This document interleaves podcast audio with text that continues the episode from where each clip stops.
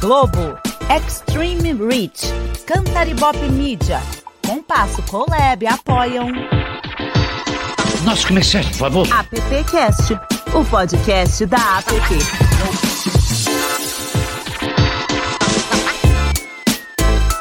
Olá, bem-vinda, bem-vindo, bem-vinde. Estamos aqui para mais uma edição do AppCast. Essa aqui é a número 78. Tudo bem aí? Aqui quem fala é o Alexandre Lupe. Muito, muito, mas muito bom estar aqui junto com essa turma da App, trazendo sempre gente boníssima para trocar aquela ideia, trazer suas experiências, seus insights. Não é isso, Cris? Bom dia, Cris. Bom dia, olá, cheguei a AppCast. Chegou.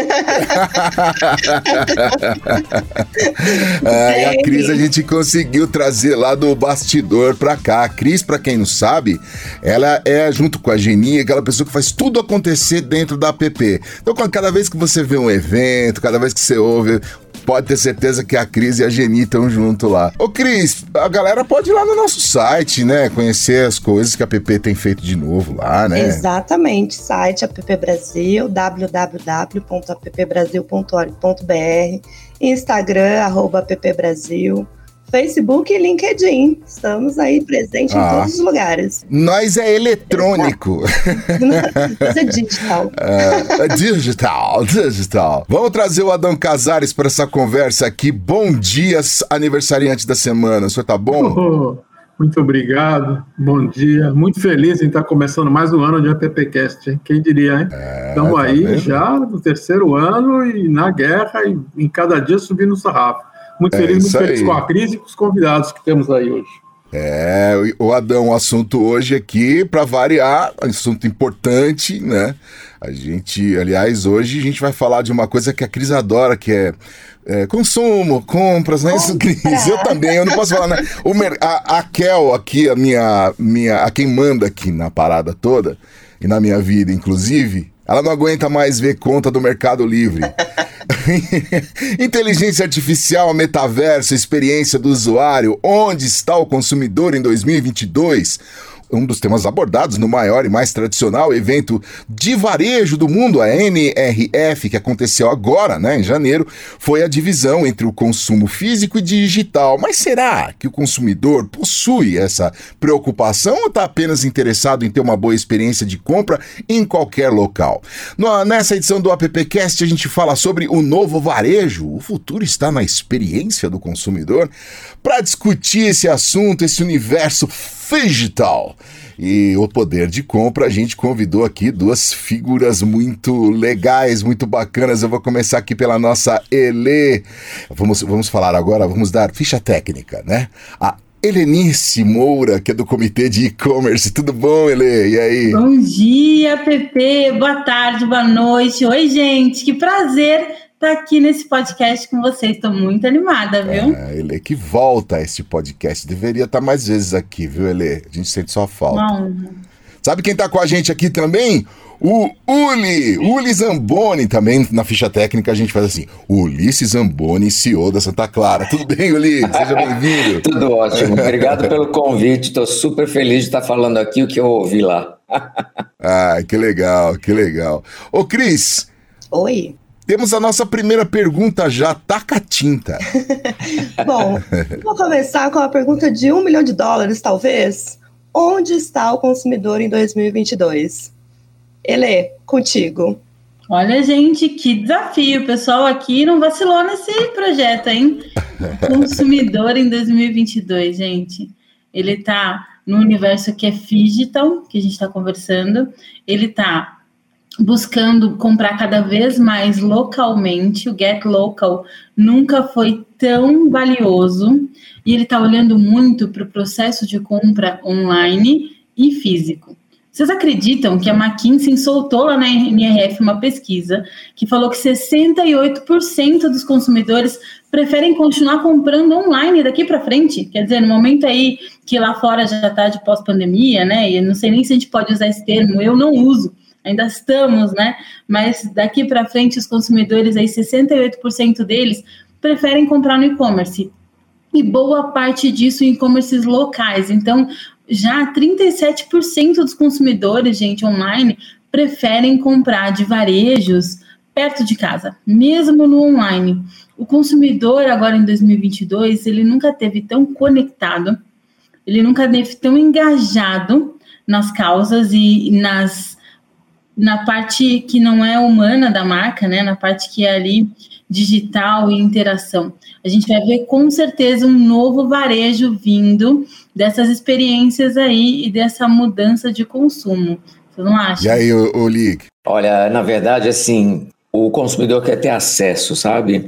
E quando a gente fala acesso, não importa por onde, é, qualquer que seja o portão de entrada para falar com a marca e para comprar, para ele está tudo bem. O consumidor ele tem aprendido muito rápido. Então, se é no celular, ele vai lá, ele, ele debulha o celular e consegue entrar. Se é no metaverso, daqui a pouco, ele vai fazer isso, com certeza absoluta. Então, ele, ele é, procura os, os, as pontes de ligação para consumo, né? E é bacana porque a gente é, tem novas possibilidades, né? Todas as possibilidades que vão surgindo, elas vão se incorporando.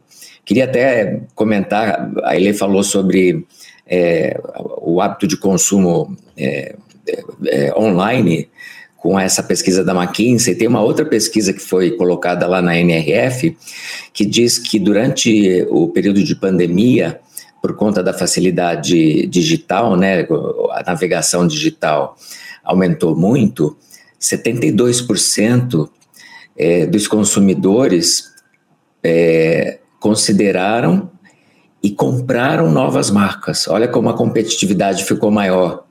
É, as pessoas que ficavam comprando naquela gôndola né, o tempo todo a mesma marca, não, não compram mais só aquela marca, não. Elas esco escolheram marcas novas. Então, tem um novo consumidor, assim, surgindo, né? Pandemia empurrou o consumidor junto. É isso, Cris. Você que está sempre ali. Eu, eu que estou sempre. Eu, você sabe que, o, Liz, comigo aconteceu exatamente isso, viu? Mudei de muitas marcas. Na verdade, não mudei, mas comecei a experimentar outras marcas. Com você também, Cris? Olha, eu comecei a comprar bastante por canais é, que eu antes não consumia. Era muito mais físico e eu acho que a pandemia avançou muito esse processo do, da compra online. E eu fui uma. Eu faço parte da estatística.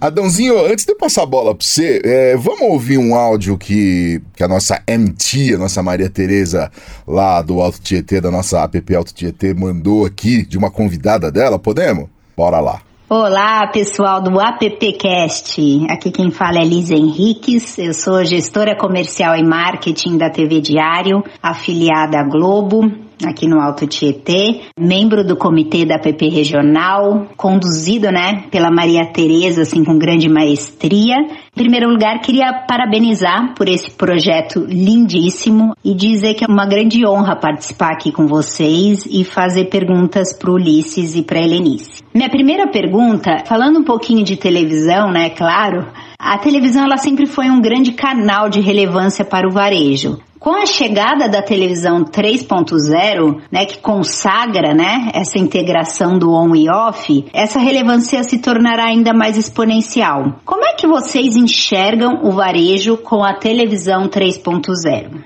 E minha segunda pergunta, aproveitando a grande expertise aí do Ulisses no capitalismo consciente, um movimento que eu reverencio e acompanho, com a ampliação né, dessa consciência em relação ao consumo. Quais principais passos vocês percebem que o varejo tem dado para este consumo mais consciente? Bom, é isso. Foi um grande prazer e um beijo enorme a todos vocês. Ó, direito a beijo, viu só? Quem começa? É. Quem quer Ele começar? quer falar sobre a TV? Bora! Eu acho que, assim, primeiro um beijo grande a todos os amigos aí da PP, nas regionais, MT, os amigos da PP Vale, né? E todos que nos acompanham aí para esse Brasil que é gigante, né, gente? Que, que incrível a gente estar tá conectado. Falando da TV e assim pedindo licença até para começar falando da TV para o Uli, né, gente? Que ousadia! Imagina.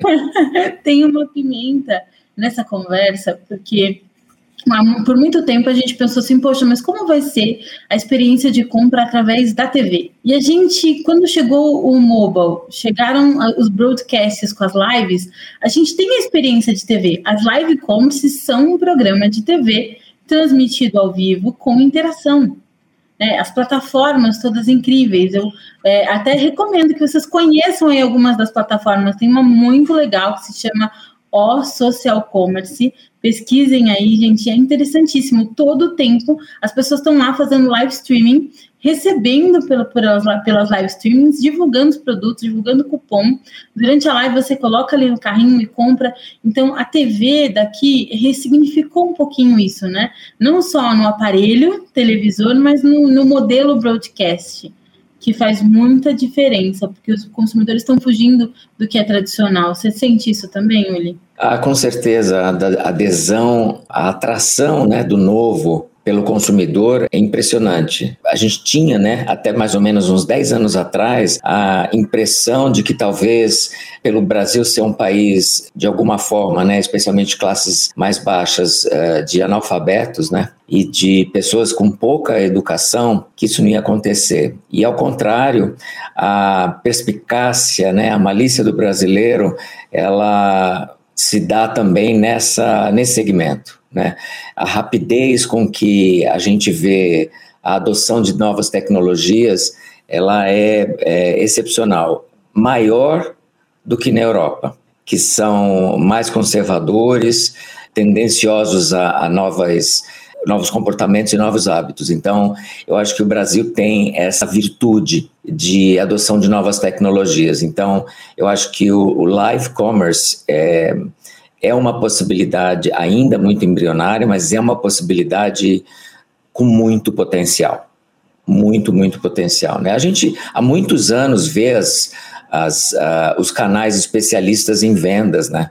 E isso, como a Ele falou, é, vai se ressignificar. Já está se ressignificando com os streamings live de venda, né?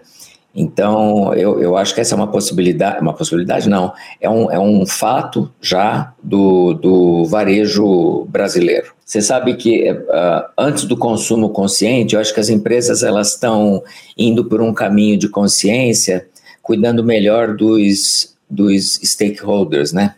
Cuidando melhor dos públicos que cercam a marca.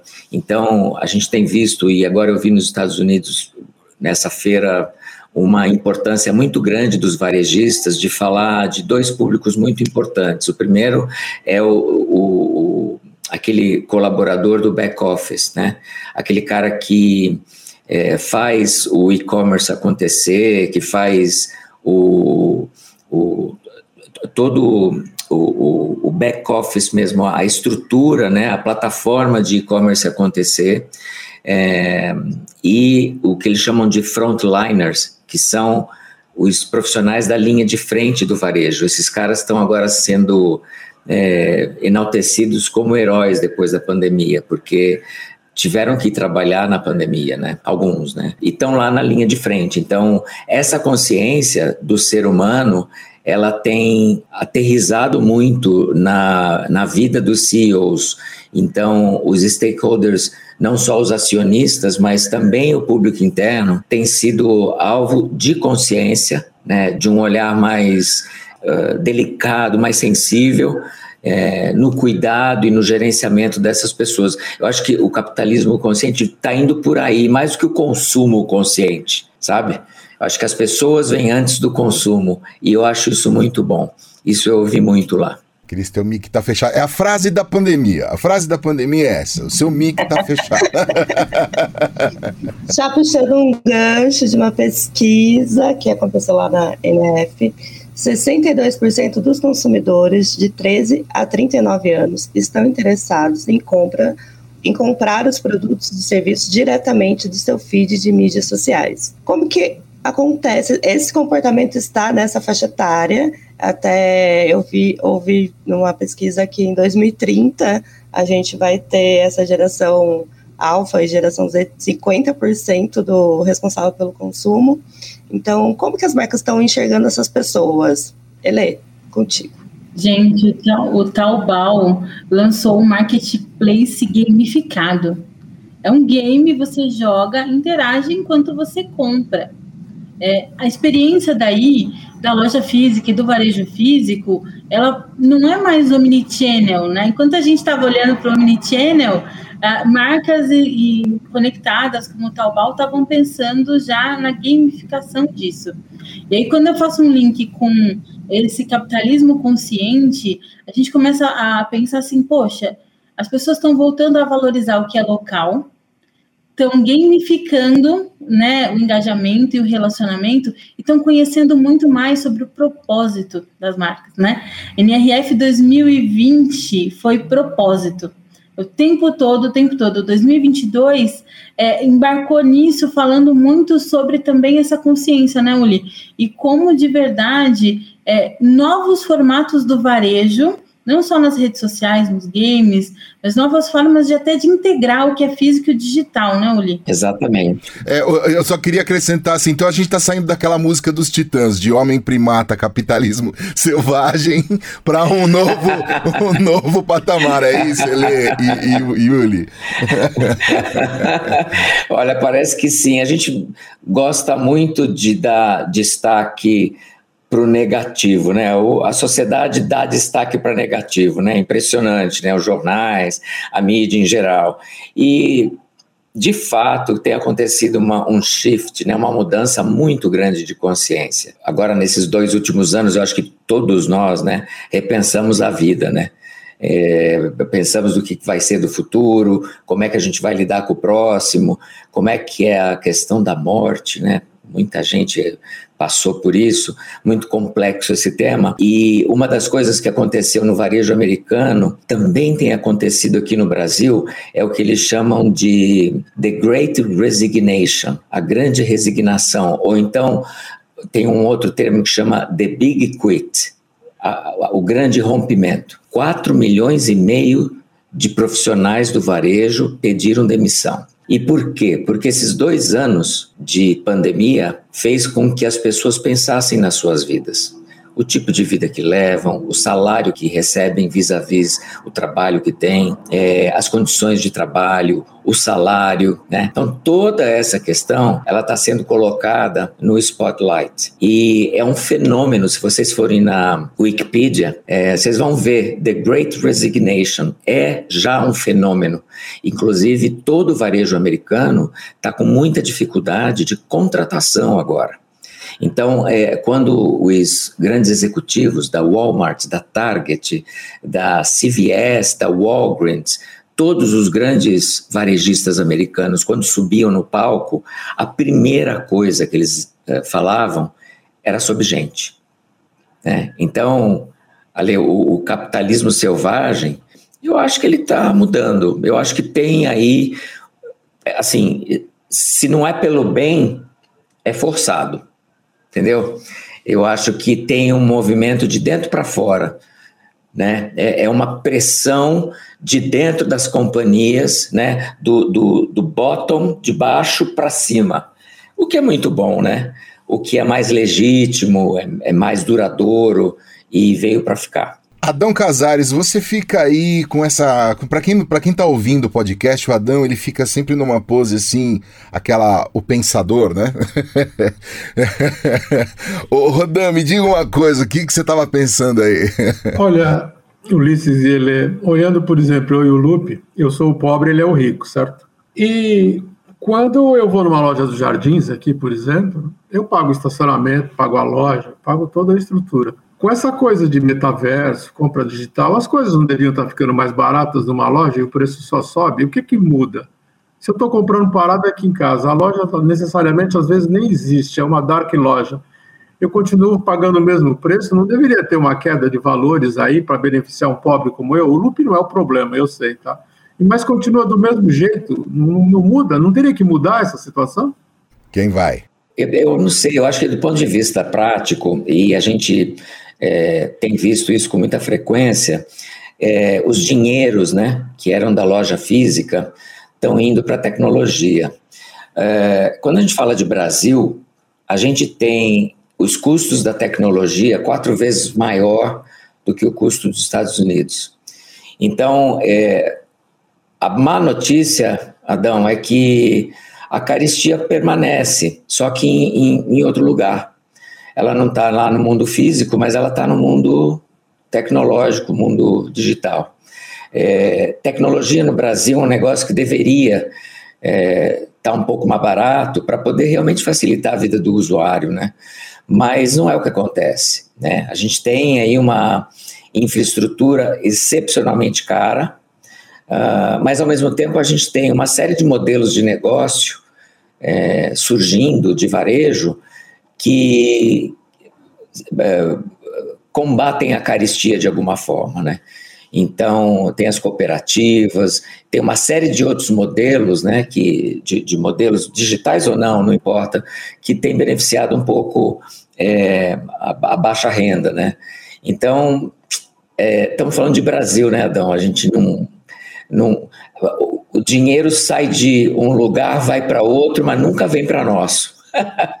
para nossa mão. Eu, eu, posso dar um texto? Desculpa, Uli, vai lá, vai lá, vai lá. Não, eu queria só colocar um adendo, uh, Lupe, que, que é muito interessante. Eu tenho três grandes clientes de varejo e a gente faz muita pesquisa. Um ponto, o, o principal ponto de fricção desses clientes em, em conversão na venda é frete por incrível que pareça. Então, se o frete é cinco reais, vamos lá, a gente está aqui numa bolha, né? que, que é cinco reais?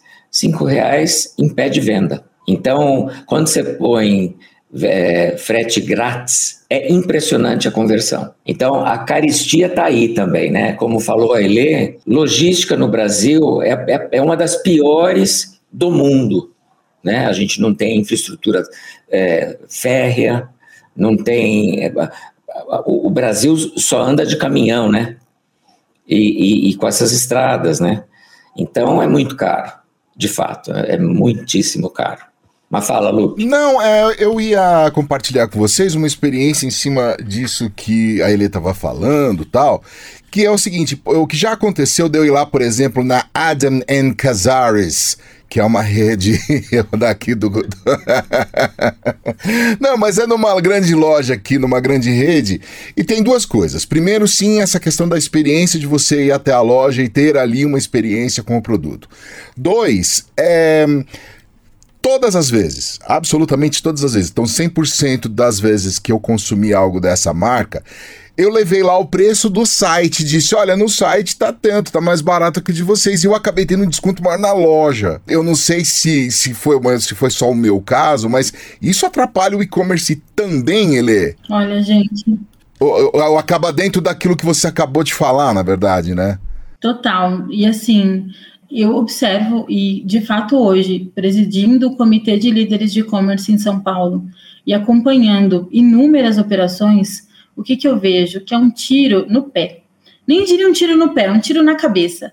Porque você pega a linha mais cara de uma operação de e-commerce, que é recorrente, que é o frete, a linha que escala com a venda, porque quanto mais você vende, maior é o seu custo de logística, e você isenta essa linha, você dá frete grátis. Então você acostuma o consumidor com uma coisa que você não pode sustentar no médio prazo. A gente viu operações gigantes de e-commerce dando zero de lucro no Brasil. A gente vê ainda, principalmente em beleza, e os balanços são públicos, né? As operações com zero de lucro, isso não se sustenta. Não se sustenta no curto prazo, não se sustenta nem como estratégia de aquisição e maximização de base. Né? A gente vê as farmas tentando fazer esse movimento, é, e aí, ah, eu quero estar em todos os touchpoints do consumidor, então acaba justificando. Mas por quanto tempo? Né?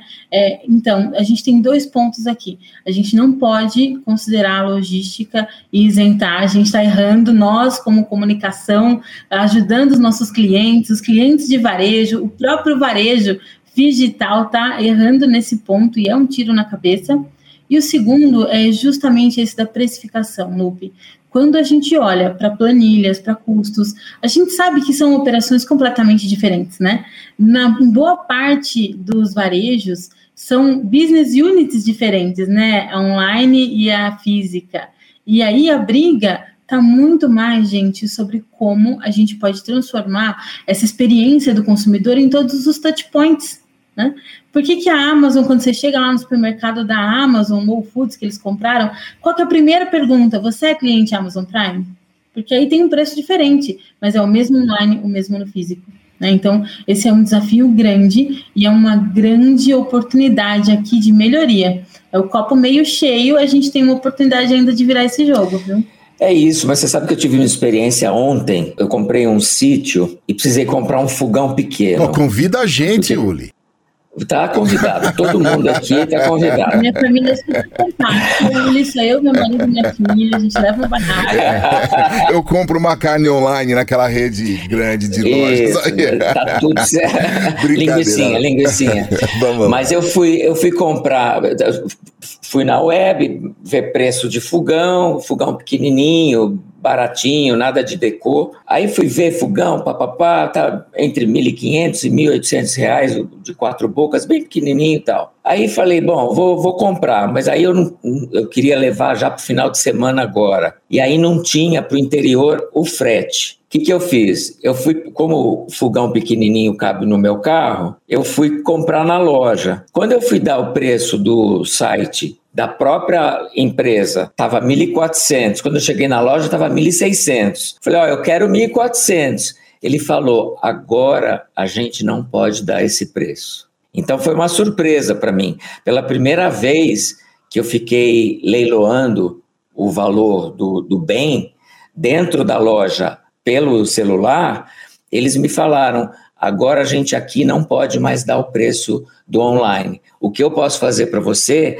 é ajudar você a fazer a compra no meu online e fazer com que eu consiga levar o fogão para o teu sítio na data que você quer. Aí ele me ajudou a fazer isso. Então, você vê, as coisas estão mudando, está é, tá ficando cada vez mais complexa essa, essa questão de logística, de preço, né? E essa coisa ele, é de, de, de serem duas equipes, uma para online, outra para offline, e que não se conversam, né? É, é, não existe. Né? Vamos combinar que não existe isso. Ele, você, Ele, eu vou, você é a nossa voz assistente aqui para para assuntos de, de consumo. Help, né?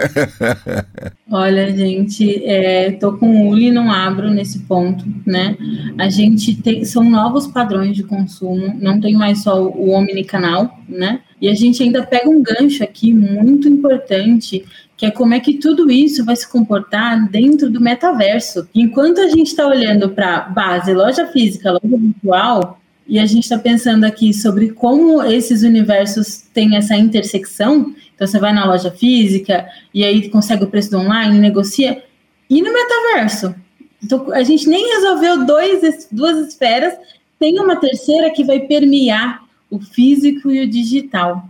E aí já tem varejo olhando para isso, né? Lá na NRF, a Nike apresentou a loja dentro do Roblox, que é um game, né? Um game infantil. Minha filha de 8 anos joga e ama né? E, e aí, assim, já tem um varejo dentro do metaverso e a regra não está clara, né? Está sendo construída. Olha que maluco, né, gente? Ô, Cris, tem ônibus pro metaverso para chegar lá? ah, não, tudo bem. Então, então, enquanto isso, deixa eu falar, deixa eu voltar aqui, aí eu vou fazer uma pergunta para vocês dois, que é o seguinte, é, o que, que a gente aprendeu com 2021 que vocês acham que vai continuar sendo aplicado no varejo?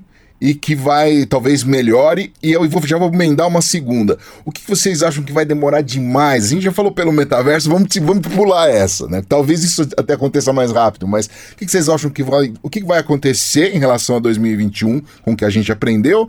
E o que, que vai demorar um pouquinho para chegar aqui, Uli? Acho que o maior aprendizado de fato é a questão de gestão de pessoas, né? O quanto as pessoas são importantes para os negócios ele tem uma, um impacto direto nas vendas. É, muitas e muitas pesquisas mostram que pessoas mais felizes no trabalho, especialmente no varejo, vendem mais. É, então, é, esse é um aprendizado absolutamente, que esse vai ficar, esse não, não tem nenhuma dúvida que vai ficar. O que não vai acontecer, pelo menos no Brasil, nos próximos cinco anos, é o que já está acontecendo nos Estados Unidos, que é a, a full omnicanalidade. A gente ainda vai ter problemas de omnicanalidade do sentido de você comprar por exemplo, numa loja online e trocar na loja física. Né? E por que, que isso vai acontecer? Uma questão jurídica, uma questão legal. Né? Você não pode, porque são CNPJs diferentes. É Brasil, né? Vamos falar que o varejo no Brasil só não vai porque tem uma coisa chamada lei é, que impede é, o desenvolvimento e o progresso é, do, do varejo. Então, questões como você é multado porque não pode trocar um, uma mercadoria com CNPJ aqui, ali, o online, o offline são coisas diferentes, as regulações são muitas. Então, infelizmente, no Brasil, a gente não vai ter a plena omnicanalidade como a gente vê nos Estados Unidos. Né? Você troca onde quiser, você pega onde quiser, você grab and go, pick up centers é mais difícil isso no Brasil. Então, nos próximos cinco anos, eu acho que essa questão não vai se resolver. Então, infelizmente, essa é a má notícia no, do dia. o Ele, você escreveu aqui que eu achei tão engraçado, são as nossas jabuticabas, né?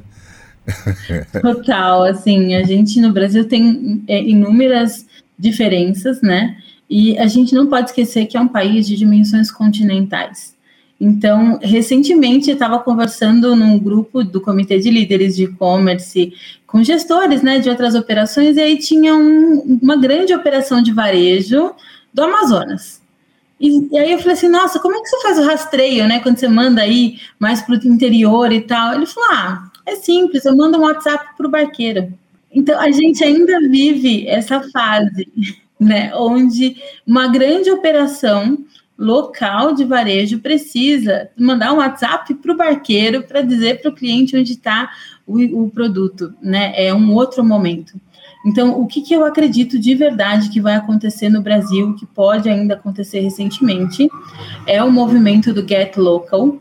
Lá, em algumas pesquisas que eles fizeram e apresentaram na NRF, 57% das pessoas preferem comprar de pequenas marcas com lojas locais. 52% de grandes marcas com lojas locais e mais de 50% das pessoas em dark stores. Elas podiam ticar ali várias opções, né? As três primeiras, gente: consumo local, consumo de grande marca local e dark store, que entrega rápido.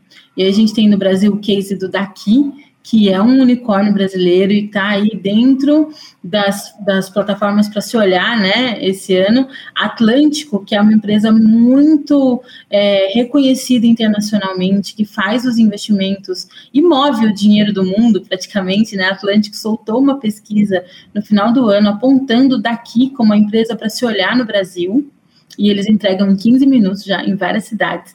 Em menos de seis meses, eles têm 80 dark stores. Esse é um movimento que está chegando com força no Brasil. E o que, que não vai chegar? Estou né? com o nesse ponto. A omnicanalidade ela ainda vai demorar bastante. Um outro ponto são as lojas de experiência. A gente vê as lojas dentro de condomínios tentando, né, patinando, patinando. A gente vê é, as lojas tentando cada vez mais dar uma experiência que é de omnicanalidade e falhando. Então, isso não vai chegar no Brasil, não. Estou com o olho aí nessa. É, mas não acredito também que isso seja um grande ponto de problema para o crescimento das operações desse varejo novo, sabe? Eu acho que a grande oportunidade das operações desse varejo novo está justamente aí. Como é que, usando pequenas é, lojas fantasma, né, dark stores, usando CDs, redistribuindo, né, e olha, a NRF já trazia isso lá em 2019, trouxe em 2020, né, os CDs distribuídos em micro CDs em regiões, em garagens de condomínio, em apartamentos, e trazendo essa experiência da logística para mais perto, aproximando a logística do consumidor para reduzir esse custo. E essa é a grande briga, né? A gente vê a Amazon abrindo várias CDs no Brasil, principalmente no Nordeste, Mercado Livre. Então a briga está aí de novo voltando para quão rápido a gente consegue chegar na mão desse consumidor. Adão Casares, eu ouvi Dark Stories e claro que eu não consigo não remeter a você e a sempre essas questões que você coloca aqui no AppCast sobre esse tema, né? O primeiro não é uma pergunta, mas é uma constatação, né? O consumidor não gosta de gente, né? Não gosta, não gosta do vendedor, fica claro. mas Ulisses, você que esteve lá na NRF, como é que o podcast se encaixa como uma ferramenta de venda nesse mundo novo? E uma segunda questão, hoje a gente quer saber muito de quem a gente compra, né? Se a empresa é correta, ESG, tudo. Tem uma piada antiga no Google que o cara quer comprar a pizza e a pizzaria não vende para ele porque ele tem problemas de diabetes, né? Vai chegar um momento que a loja também vai ver o contrário, vai ver o comprador e falar para ele se eu não vendo esse futuro. Muito boa essa da pizza. É, vamos lá, os podcasts, né? Podcast, influenciador, são todos impactos no varejo de, de muita potência. Né? Eu acho que a gente ainda, nos Estados Unidos, o podcast é só conteúdo, de fato. Eu não lembro, não sei se ele tem algum exemplo de podcast de varejo, especificamente, que, que faça venda, mas o impacto de um podcast e de um influenciador, né, que a gente está falando da, da, mesma seara de coisas, né, é, um podcast influencia a venda, né, ele pode influenciar a venda, né, então eu, eu acho que ele é uma variável é, lateral do, do varejo e, e, não vejo num primeiro momento o podcast entrando direto na equação de vendas. Né? E sobre a, a questão de, de conhecimento né, do consumidor e vice-versa, venda é venda. Né? Eu acho que o que pode acontecer, na verdade, a loja não querer vender para o usuário ou para o cliente, porque ela vai ser multada se ela vender para um cara que, tá, que tem é, alguma doença congênita e o seu produto vai fazer mal para o cliente. Então, aí, por uma punição, talvez ela não venda. Né? E vice-versa. Né? A gente realmente hoje vê uma quantidade muito grande, relembrando aí a estatística que a Elê trouxe, né? Os alfas e a geração Z vão representar em 2030 50% da população potencial de compras, né, em 2030. Então, essas pessoas são muito conscientes, né? E elas já dizem: eu não compro é, de marca que é, destrói a natureza, que tem práticas horríveis, né? Então, isso já está acontecendo, né? Isso já é uma realidade. Se a gente pegar alguns extratos nos Estados Unidos, por exemplo, a faixa oeste americana é absolutamente voltada para um consumo consciente. Seattle, Oregon, a própria Califórnia, toda aquela região é muito, muito verde, é, mentalidade verde, né? A própria Nike está no Oregon, né? A, a, fábrica, o quartel-general, né? Então eles têm essa essa política mais voltada para a natureza, voltada para a sustentabilidade.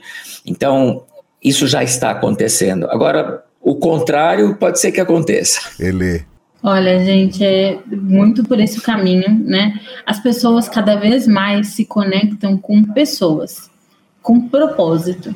Então, quando o Uli fala, e de fato, toda vez que um grande líder sobe ali no palco da NRF, e tem sido assim, né, mesmo antes da pandemia, começa falando sobre pessoas, né? Fala sobre pessoas, fala sobre propósito. E essa geração, ela está muito mais consciente e está olhando muito mais para o que tem atrás da marca. E as marcas já se ligaram disso, né? Então, é um movimento que já começou. Quando a gente vê uma grande marca, como a gente tem no Brasil, por exemplo, Natura, né? Como a gente tem Dove falando do movimento da real beleza, a diversidade nunca esteve tão em pauta. Né? Essa geração está olhando muito para marcas que trazem diversidade na loja, nos manequins, nas roupas, né? no tipo de pensamento e nunca foi tão importante. Né? A gente viveu no passado uma geração onde a marca dizia e comunicava e as pessoas ouviam e recebiam aquela comunicação meio que passivamente ali da TV, da mídia de massa. E agora a gente vive uma realidade onde as pessoas se conectam com a marca. Elas emergem dentro do metaverso onde essa marca vive, elas respiram isso, e se essa marca não se conectar com o propósito, dessa geração que em 2030, como ele falou, vai ser 50% da população mundial, não tem jogo, gente. Então é uma questão de sobrevivência, de fato, as marcas estarem nesse ambiente digital ou digital ou é, todas as variações que a gente puder, né? E estarem conectadas com o propósito das pessoas. A gente volta lá para a publicidade tradicional, né? Que falava que não era só fazer uma campanha bem feita, tinha que ser verdade, né? Tinha que estar ancorada na verdade. E isso nunca foi tão importante, tão valorizado como agora nesse movimento aí que a gente vê, né? A gente acabou de ouvir, inclusive, um caminhão de e-commerce passando bem atrás enquanto você falava aí, viu? Diga, diga, diga, Adão. Só para falar com a lei ainda, lá no comitê que você lidera, como é que o podcast, o podcast é visto como uma ferramenta também de venda? Chega nesse ponto? Olha, a gente tem um podcast muito legal que é como chamado AppCast. AppCast. Né? Mas a gente faz também e começa a, a, discutir como pensam os grandes líderes de e-commerce e aí convidar esses grandes líderes de e-commerce para conversas íntimas, né, é, online. E o que eu percebo é que o podcast é essa mídia de engajamento. É a mídia de formação de opinião. A gente cada vez mais observa o valor do podcast como importante para impactar, para gerar reflexão, para gerar conversas ricas como essa que a gente está tendo agora, né, num momento tão raso da comunicação, onde a gente tem menos atenção hoje que um peixinho dourado, né, que tem alguns estudos que dizem aí, a mídia podcast ganha muita relevância, porque traz o relacionamento, traz as pessoas, né, traz o, sentimento e conecta, né? Conecta com as ideias. Então, eu acho que o podcast tem um valor incrível, né? Eu ainda não vi ele como live commerce, né? Mas eu vejo ele muito como essa, essa ferramenta que marcas e empresas usam para se conectar e para transmitir o propósito para as pessoas. Ele, qual é o nome do podcast? Eu acabei de contar. Ah, já vou fazer o publi aqui, ó. Lógico. o podcast é como pensam os líderes de e-commerce. É o podcast do Comitê de Líderes de E-commerce, que tem bastante conversa boa lá também. Ô, Cris, deixa eu trazer você aqui para a conversa, porque o tempo ruge. Voltei, voltei, voltei fui finalizar voltou, ela voltou. ah, muito bom. é. uh, eu queria pegar um pouco desse, desse gancho que ele e o Yuli trouxeram sobre o consumo uh, de 2030, que será 50% de geração Z e alfa. Eu vejo hoje Uh, a minha mãe, por exemplo, as redes sociais é total influência nela, que ela vê alguma coisa nas redes sociais, ela já me manda, Cristiane, isso é verdade? Isso não é? E, e o varejo está olhando para o consumo desse pessoal do, do 60 a mais, como que o varejo está se adaptando ou trazendo esse pessoal para o digital, tá no digital, tá no físico, como que está essa, os 60 a mais no varejo? Vamos começar pelo Uli? É, os 60 são os novos 40, né? É, estamos aliviados, todos nós somos aliviados. Então, é, eu acho que, como eu falei antes, a gente tem, especialmente no Brasil, uma adoção de tecnologia muito rápida, né? Então, eu acho que não é, é muito interessante. Minha mãe tem 82 anos, ela compra online todos os dias. E, e ela me manda anexos no WhatsApp. Então, do ponto de vista prático, a, a, o processo de compra, a jornada de compra dos 60 mais, ela está muito é, incluída no processo de compra em geral de todas as idades. Né?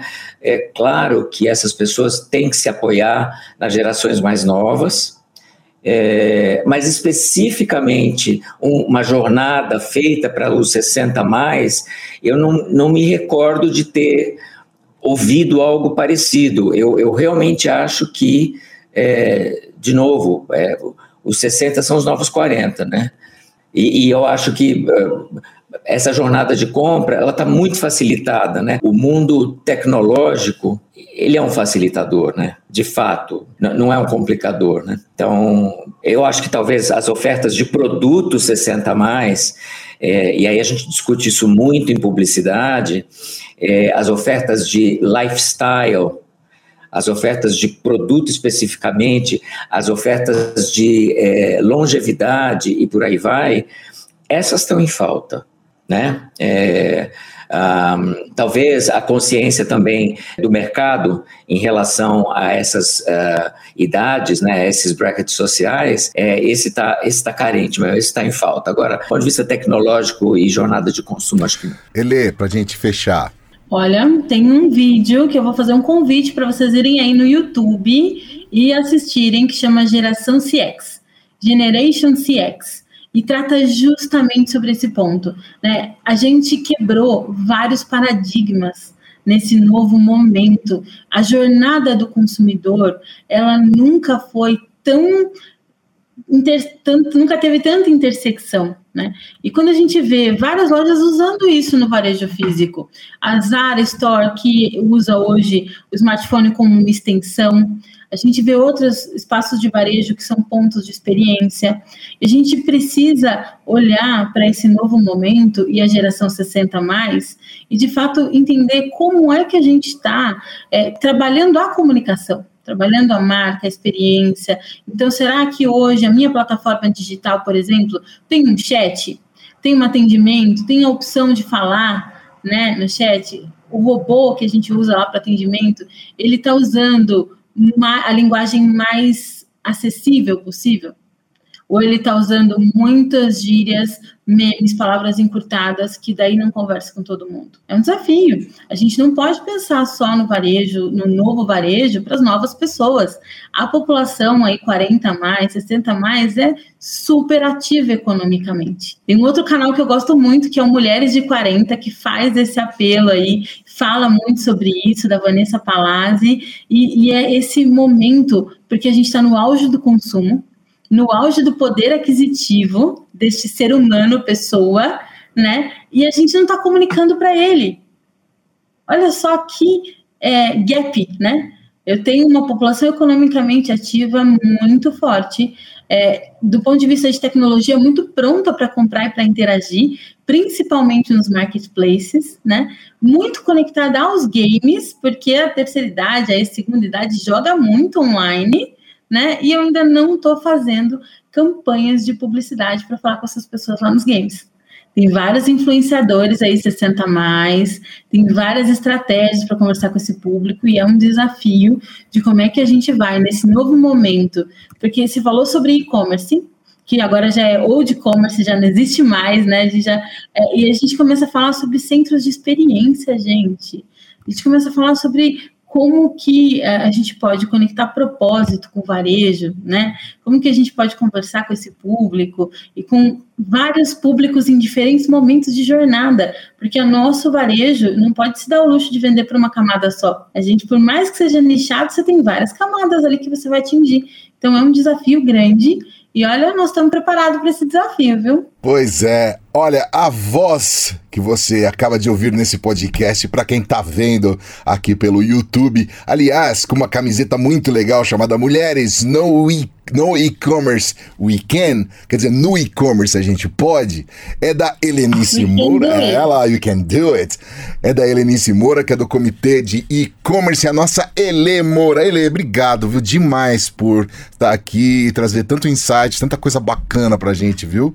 Ah, eu que agradeço demais o convite. Já fica aí o convite para as mulheres que estão nos acompanhando e para os homens também ah, acompanharem bom. o movimento Mulheres no E-Commerce, que é um movimento que hoje reúne mais de 50 mil mulheres aí em todo o Brasil e também para conhecerem a Liga Digital, que é um movimento que ensina gratuitamente marketing digital, e-commerce e programação para jovens de periferia, que insere aí eles no mercado de trabalho. Então já fica esse convite, conheçam Mulheres no E-Commerce, conheçam a Liga Digital e vamos continuar trocando várias ideias sobre esse novo varejo que muito me anima, viu? Obrigado, Ele. Beijão, viu? Obrigada. Outro menino que participou com a gente aqui é o Ulisses Zamboni. Oli, obrigado, viu? Ulisses, que é CEO da Santa Clara. Oli, mais uma aula de vocês dois aqui. Muito obrigado, viu? Imagina, eu que agradeço. É, vou mencionar só uma coisa que eu, eu vi lá no, no, na NRF. É, ele, eu não sei se você chegou a ver o palco paralelo à NRF que chama Consciente Feminino e foram várias empresárias é, do varejo americano conversar sobre equidade, inclusão, foi muito bacana. Então, esse é um movimento que está permeando o mundo inteiro. E eu agradeço aqui o convite, me chamem mais. Tá bom, Eli. Adão, olha lá, é aquela. A gente não pode terminar o podcast sem falar aquela do sarrafo, né? Não, eu só acho que toda, toda semana a gente arranja um problema, né? Porque vai subir no sarrafo, sarrafo, sarrafo. Mas como o problema é da Mari Cruz, ela não está nem aqui para se defender, se vira mais. É verdade. se vira, se vira. ai, ai. Ô, Cris, é, é, gente, eles é, citaram bastante é, podcast, link, a NRF. A gente podia colocar lá no descritivo, né? Você não deixa o Claro. cabeção aqui esquecer de fazer isso? Legal. Pra, bom, Agora, pra, agora lá tem pra- um oi, escravo, oi, o oi, João. quem chamou? Então tá tranquilo. É, o João. O João é a nova um aquisição da PP. João, que eu já tive aí no papel do João no começo da minha carreira, né? Preciso registrar publicamente, gente. Eu lá apresentando o Ulisses Zamboni, que já era essa sumidade e que foi super gentilmente falar num evento pra gente. Meu, eu no começo de carreira o papel tremia, assim, ó. E agora tá aqui com o Uli, é uma grande honra. Então, ó, João, boa sorte aí, hein, cara. Cris, obrigado aí, viu, Cris? Obrigado pela força de sempre e. Eu que agradeço. Já sabe, Já fui todos, João hein? também. Somos todos João. É, olha lá. Somos todos João. Legal. Gente, de- deixa eu agradecer também aqui o Ed Chaves, que é o rapaz que faz a edição, que dá um jeito nisso tudo aqui pro nosso podcast ficar bacana.